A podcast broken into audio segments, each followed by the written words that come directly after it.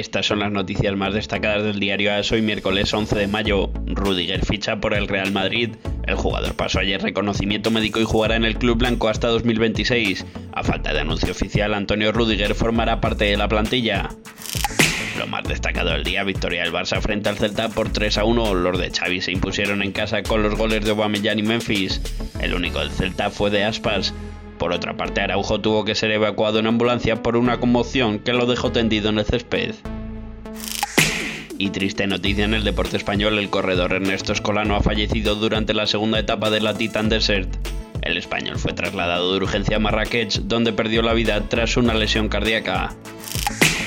La cita deportiva que no hay que perderse hoy es el partido que se puede ver en abierto de la liga, el Sevilla-Mallorca, a las 8 y media de la noche en Gol. Recuerden que toda la información la pueden seguir en la aplicación de AS que está disponible en iOS para Apple y en Google Play para Android. Les habló Javier Envid.